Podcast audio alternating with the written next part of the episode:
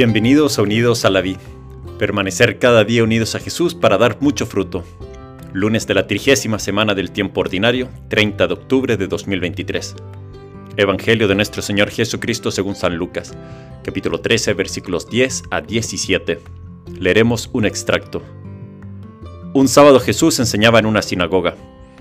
Había allí una mujer poseída de un espíritu que la tenía enferma desde hacía 18 años. Estaba completamente encorvada y no podía enderezarse de ninguna manera. Jesús al verla la llamó y le dijo, Mujer, estás sanada de tu enfermedad, y le impuso las manos. Ella se enderezó enseguida y glorificaba a Dios. Pero el jefe de la sinagoga, indignado porque Jesús había sanado en sábado, dijo a la multitud, Los días de trabajo son seis vengan durante esos días para hacerse sanar y no el sábado. El Señor le respondió, Hipócritas, cualquiera de ustedes, aunque sea sábado, no desata del pesebre a su buey o a su asno para llevarlo a beber. Y esta hija de Abraham, a la que Satanás tuvo aprisionado durante 18 años, ¿no podía ser liberada de sus cadenas el día sábado? Palabra del Señor. Gloria a ti, Señor Jesús. Buen inicio de semana y buenos dos últimos días del mes de octubre. Hoy la liturgia nos presenta a una mujer enferma y poseída por un espíritu desde hacía 18 años. Imaginémonos estar enfermos por 18 años. Es mucho tiempo. Uno a veces lleva una enfermedad, dolor por unos pocos días y ya siente que es mucho, que aquí uno quiere que pare. Pero cuánta gente lleva enferma años y años, lleva un cáncer por años o alguna enfermedad toda la vida o por más de 18 años. Este detalle del Evangelio de poner la cantidad de años que lleva enferma esta mujer no es algo extra. Nada está porque sí en el Evangelio. Todo tiene un sentido, porque es palabra de Dios y Dios no deja nada fuera de su providencia, de su cuidado, no deja nada al azar. Dios sabe perfectamente todos los años, días, horas que esa mujer llevaba enferma. Dios nos conoce perfectamente y sabe lo que nos aflige, lo que nos cuesta, cuántos años llevamos luchando con eso. Dios no solo nos ama, sino que nos conoce, sufre con nosotros, se alegra con nosotros y está siempre a nuestro lado, más cerca de lo que imaginamos.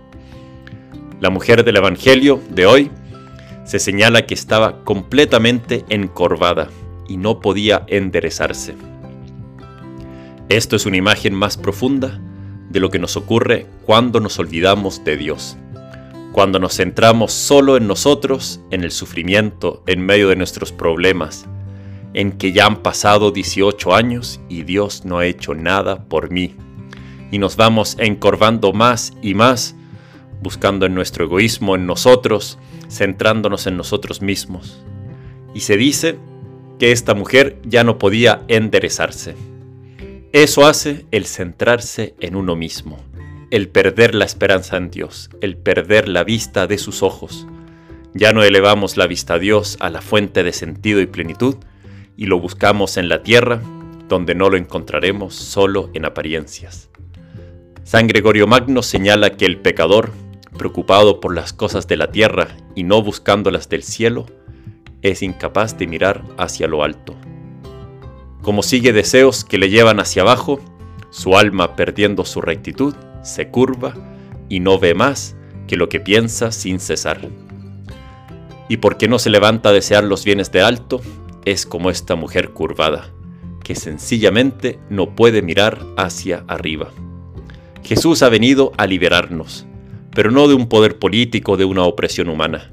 No, Jesús ha venido a liberarnos del poder del maligno, del poder del diablo, del poder del pecado. El pecado en nosotros es esclavitud, nos encorva, no nos deja libres de enderezarnos hacia Dios, hacia el cielo. Nos hace que busquemos las cosas de abajo, y Jesús nos trae su gracia liberadora, nos hace hijos de Dios el estar libres para levantar la cabeza en todo momento. El Evangelio de San Lucas, Jesús dice, cuando empiece a suceder esto, la salvación, levantaos, alcen la cabeza, que se acerca su liberación. Levantémonos hoy, enderezcamos nuestra espalda, qué rico estar rectos, enderezados, de pie, y veamos a Dios, que está más cerca de lo que pensamos. Levantemos la vista, que su mirada se cruce con la nuestra, y dejémonos abrazar por Él, que quita toda enfermedad, todo demonio, y nos llena de su gracia, de plenitud y de esperanza. Que Dios te bendiga.